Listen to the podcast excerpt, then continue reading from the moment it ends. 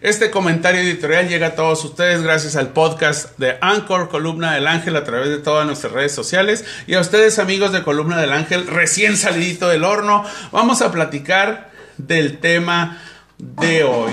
Resulta ser, amigos, pues que en Tijuana hay una hay acusaciones sobre algunos funcionarios que han invitado a trabajar a los gobiernos. Pero bueno, esto no es nada nuevo, ¿verdad? Siempre al iniciar una administración a nivel que sea, se presentan funcionarios públicos o algunos impresentables de todos sabores y colores. Pero pues algunos personajes de la vida pública cuentan con antecedentes no muy sobresalientes en lo positivo.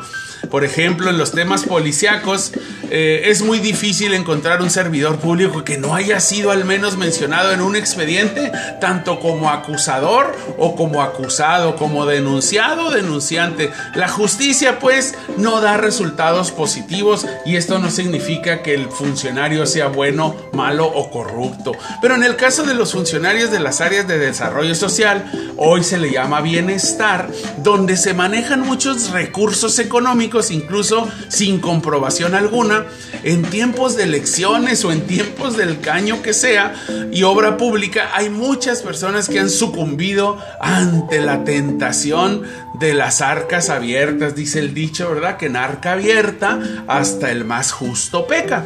La gente no cambia, solo se transforma y a veces evolucionan sus formas de manejar los recursos y darle vuelta a las acusaciones.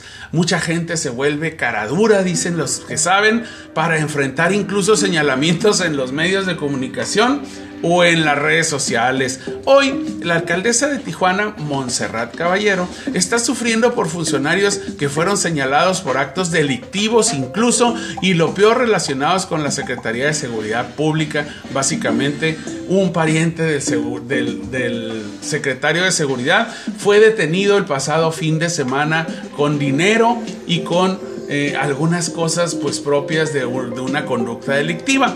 Por otra parte, también se, se le señala a un funcionario que incluye en su gabinete en el tema de la inclusión, un personaje de los medios de comunicación que hoy por una operación se cambió de sexo, pero, se, pero que eh, pues se encarga de la oficina de la inclusión, pero pues esa intervención quirúrgica no modificó sus acciones con las, con las que se caracterizó cuando fue colaborador del exgobernador Kiko Vega. Definitivamente este tipo de fichajes en el gobierno irán plasmando el sello característico del gobernante que al final de los 100 días, que es, que es la primera aduana en imagen de los gobiernos, deberán caracterizarse por escuchar la voz crítica y o cambiarlos definitivamente, emular o si no, aferrarse a dejarlos emulando a su inspiración el presidente de la República y decir que quienes señalan o lo critican son porque son opositores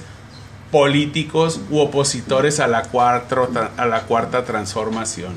Amigos, las críticas hay que escucharlas, más si somos personajes públicos. Dicen que cuando el río suena es que agua lleva, así que si ustedes eh, consideran alzar la voz en redes o en el medio que sea posible y si conocen de algún antecedente, háganlo público, justifíquenlo, ¿sí? Infórmense para que el gobierno cambie. Recuerden que esos funcionarios los pagamos nosotros, los paga usted con su trabajo y usted los contrató con el voto. Amigos, esta es la reflexión del día de hoy.